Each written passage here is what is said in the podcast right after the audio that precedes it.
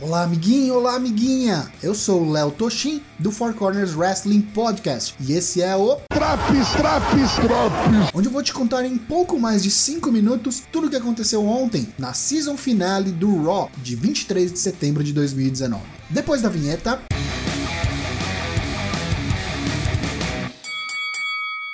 Mas aí você deve estar se perguntando: Season Finale, Toshin?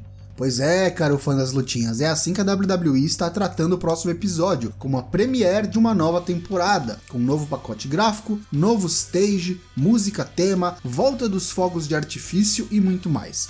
Tudo isso para não ficar para trás do SmackDown, que estreia dia 4 de outubro, sexta-feira, na Fox, e ao que indica será o novo show número 1 da companhia.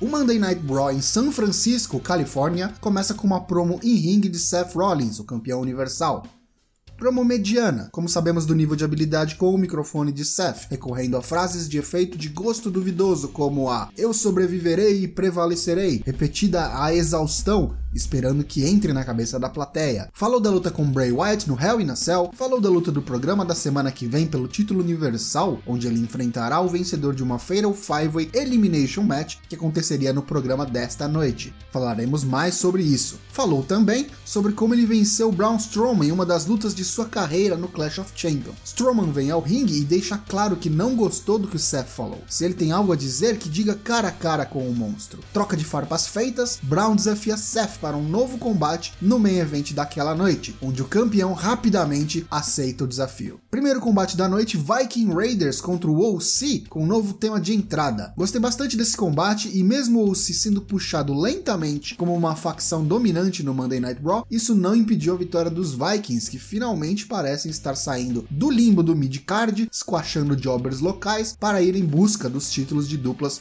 do Raw. A seguir, Nikki Cross contra Sasha Banks, combate um contra um, mas com Alexa e Bailey respectivamente nos corners das parceiras. Bom combate, deram tempo para as mulheres trabalharem e cada vez mais tenho gostado de ver a evolução em ringue da Nikki Cross. Dito isso, Sasha Banks, a desafiante número 1 um pelo Raw Women's Championship, vence por submissão, com uma bela transição de um crossbody para o Bank Statement. Lacey Evans contra Ember Moon, em um combate que durou pouco mais de 5 minutos e que foi basicamente a mesma dinâmica de Lacey contra Dana Brooke na semana passada. Quando Ember parecia ter embalado rumo à vitória e preparava o seu finisher Eclipse, foi atingida com o Women's Right de Evans Seguido mais uma vez do Sharpshooter para obter a vitória por submissão. A gente vai ter Lacey Evans contra a Natália no Hell in a Cell, né? Pode anotar aí. Carmela e Artruth no ringue e Carmela diz que está cansada, não aguenta mais ficar sempre fugindo o tempo todo, isso não é vida e não pode mais continuar com aquilo. Artruth entende Carmela e quando vai abraçá-la compadece com o sofrimento de Carmela, recebe um roll-up e 1, 2, 3, Carmela é a nova campeã 24-7. Do backstage vem a leva de jobbers femininas atrás de Carmela, que foge com Artruth e a dupla continua unida. Artruth é um ótimo amigo.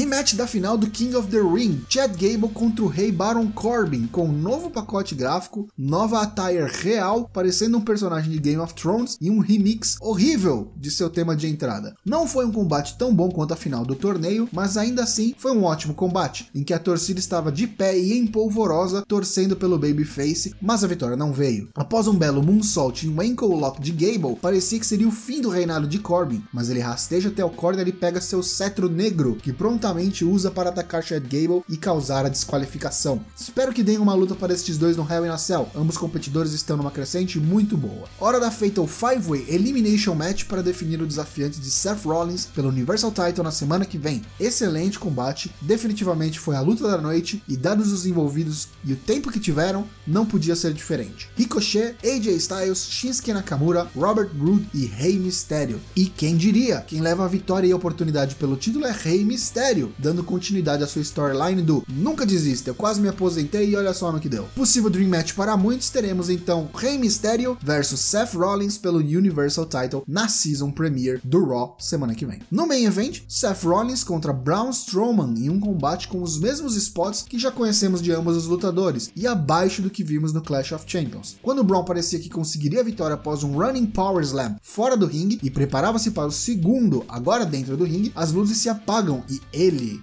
está aqui. O fim de ouvir você o chamando de Mr. Roger e fazendo pouco dele mais cedo, Braun Strowman. O fim de não esquece e aplica o Mandible Claw em Strowman, enquanto Seth aterrorizado só observa. Brown com dificuldade se levanta, e Bray aplica o segundo Mandible Claw para dar cabo do monstro entre homens. E o final do episódio da semana passada se repete, esclarecendo qualquer dúvida que possivelmente tínhamos. Sim, Seth Rollins teme o fim. Semana que vem teremos Brock Lesnar, Hulk Hogan e Ric Flair num Miss TV especial e mais surpresas na nova fase do Raw. Façam suas apostas. Quem será atacado pelo fim de semana que vem? E aí, gostou desse novo formato de análise? Mande no seu feedback, ele é muito importante para nós. Você pode ouvir todos os episódios do Drops e do Four Corners Wrestling Podcast no nosso site, fourcorners.com.br, ou também no Spotify, Apple Podcasts, Podbean ou no seu agregador preferido assinando o nosso feed. Siga-nos nas redes sociais e nos vemos amanhã no Drops do último SmackDown na USA Network.